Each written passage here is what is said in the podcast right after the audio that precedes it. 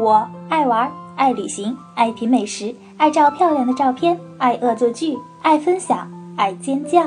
胆小的声控颜控加班狗，我是安雅。大家好，我是安雅。大家好，我叫 Yonatan。今天我们继续聊一聊以色列。美食是旅途中不可缺少的部分，我们今天就聊聊以色列的美食和他们国内一些宗教人士在吃东西方面的一些禁忌。那先来跟我们说说，在以色列有哪些好吃的传统美食？呃，因为他们是一个民族混杂的一个区域，所以他们相对来说引进了各个地方的美食。这个地方的人移民进去，就带入了他们的食物。所以有一次我问我的朋友说，到底什么是以色列传统的食物？那他说不上来，因为因为每个地方就是好像就每每种食物都是好像，比如说从埃及进来的，从这个塞俄比亚进来的呀，就各个地方进来的。那通常比较流行的，比如说呃，hummus，就是鹰嘴豆。它是用鹰嘴豆来磨成的一个酱，那就相当于我们的黄豆酱。那它是中东生产这种鹰嘴豆来磨成就是这种酱，然后呢，通常用来配面包啊，然后做沙拉吃呀。国内有卖那种豆，那他们他们这种豆一般就是如果是没有磨成酱的，一般就是用来做饭吃，就当成那种炒菜。炒菜对。然后呢，更多我们吃的都是就是磨成酱的。因为比较方便，就夹到这个面包里面啊，或者是在沙沙拉里面和一和。那你在以色列有吃过没磨成酱的吗？嗯，有。有一次我我去一个阿拉伯商店，我说我要 hummus，然 后他就给我拿了一罐 hummus，然后呢我也不知道，我就拿回去了。结果打开一看，啊，全是豆，酱是豆。然后我拿去炒菜，我觉得也不是很好吃，后来后来好像就坏掉了。然后嗯，他们还吃，比如说 pita，pita 是他们常吃的一种面包，那跟我们国内肉夹馍的那种馍馍有点像，它只不过更薄一点。还有很多的就是特色食物会跟这个 pita 有关系。那比如说一种食物叫 sabih，这个名字是就是用它的这个它的原材料的这个单词的首字母来组成的。那 sabih，那它是将鸡蛋还有烤茄子放在皮塔里面。再放入一些这个沙拉呀、酱料、酱料啊，然后虽然配配料非常简单，但是味道一流。我已经馋了。那还有他们常吃的法拉菲奥，是一种素丸子，一般也是夹在这个皮塔里面，或者夹在其他的那种面包里面，然后再配上各种的沙拉跟酱料。他们的特色之一就是用皮塔，然后中间夹入一些特色的东西，然后再放很多的这种沙拉酱料。呃，我看基本上都是比较小型的一些小吃哈，是在街边就有吗？还是只能自己做，或者说到大超市才有呢？那一般这个有很多专门的店，比如说法拉菲有专门卖法拉菲尔的，但通常这样的店里面会卖各种混合的食物，那比如说法拉菲尔、萨比和啊什么都会一起卖。那比如说萨比和这种的，就是他们会专门有萨比和的店，就耶路撒冷犹太市场、马哈尼亚胡大市场的外面就有一家这样的店。非常的出名，嗯，很多人都会推荐我们去那个地方，所以基本上在你的社区、在你的学校周围都会有这样的店，啊，我们学校也有，也是有有很多卖法拉菲尔的店。那你平时是自己做饭多，还是去买这些成品多呢？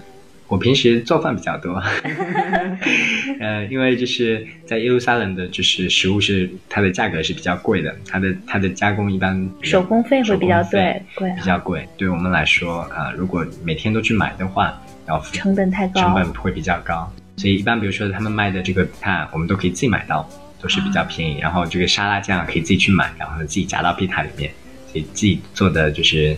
也会差不多，然后原料都可以自己买到，但是会便宜大概一半以上，所以我们会自己去买材料。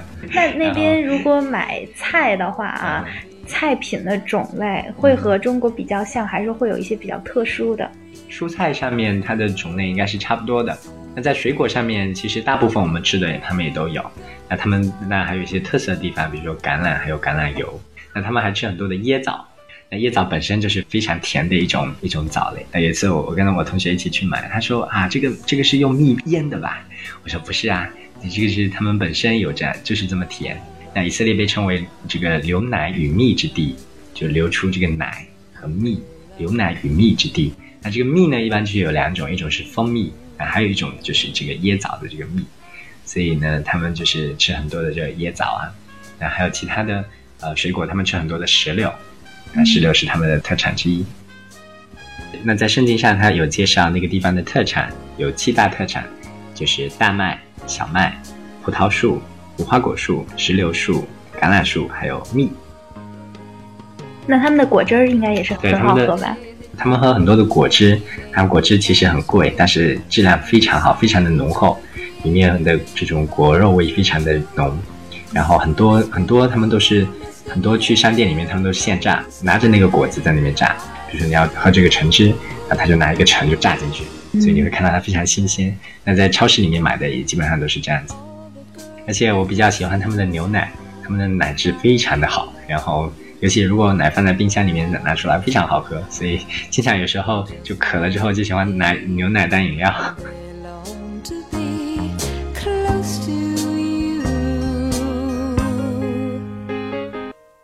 刚刚说的是以色列的好吃的东西，那之前节目当中有说过一些宗教人士他们在吃东西上面有一些禁忌，有些不洁净的食物是他们不能吃的，可以再跟我们详细的说一下吗？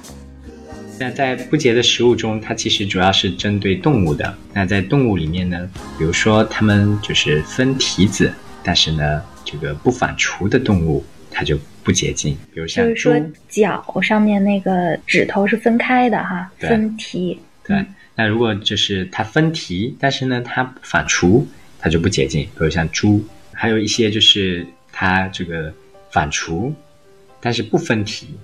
比如说像骆驼，蹄子是没有分开的，所以呢，它们就不洁净。那我们以前都会有很多人误解说啊，他们不吃猪肉，是不是因为猪是他们的祖先？啊，对对对，可能对于就是穆斯林有这样的印象，那其实不是。那这些食物是根据他们的经典不洁净的食物，所以他们不能吃。那当然，还有鱼类。那对鱼类来说，在海里、水里的，如果它就是有翅有鳞，都可以吃。那但是呢，如果无翅无鳞的，那就不可以吃。比如像贝壳类啊，比如说像虾，它也说没有。像像什么河豚，在他们来说都是不洁净的食物，那他们都不可以吃。对于鸟类呀，也有一些这样的规定。那比如说有有翅膀的，但是用这个四只脚爬的，又可以飞又可以爬的那种就不能吃。但是他们用他们是蹦跳的那种，比如像蝗虫啊、蚂蚱啊、蟋蟀呀这些就可以吃。但他们以前 记载说，他们在饥荒的年代没有的吃，他们吃什么？吃就吃蝗虫。那包括圣经上新约圣经有一个人物叫施洗约翰，他住在旷野里面，他吃的就是蝗虫野蜜，这个被认为是一种比较洁净的食物。啊，除了这些呢，就是现代的，就是犹太教一般来说，他们在宰宰杀的时候，他们都要经过拉比的这个认证，他们这个宰杀就是这个动物呢，就是要把这个血完全的放掉。比如说，就是那种比如突然死掉的动物啊，就被勒死的这种动物的血没有完全的放掉，它就不能吃。因为有很多这样的规定，所以它必须经过拉比的认证。也就是说，有你这个宰杀的过程是某个拉比所就是所认可的，那这个才能吃。所以他们不只是有这样的洁净规定，很多传统的人士他会看那个标签，像我们现在有一个安全生产、安全检查，那他们有有个拉比的标签，而且呢不同拉比还不一样，所以有些人会认这个拉比所认证的，那有些人会会比较认可那个拉比所认证的，所以有时候如果很传统、很较真的人，他就会看这个上面认证的标签，来看看说这个到底洁不洁净，那他们就把事情弄得比较复杂了。啊，这个好像我们就是。在国内可能看到“清真”这两个字会比较多，就是有清真认证的，然后一般伊斯兰教的朋友会会进去使用。对，不是那种清真认证的，哪怕是别的馆子的牛羊肉，他也不会去食用。对，那对于对于那个穆斯林来说，他除了就是要符合他们经典《古兰经》里面的洁净的规规定，他还要就是要经过就是这个他们的阿訇，对阿訇的一个就是祝福。那这个这个食物才才是可以吃的，那它有更多的这种规定。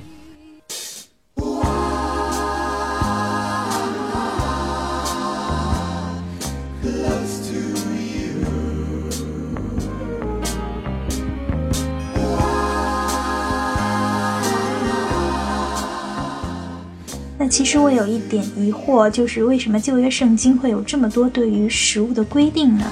就其实会觉得有一点奇怪，在我看来就有点像刻意去为难教徒。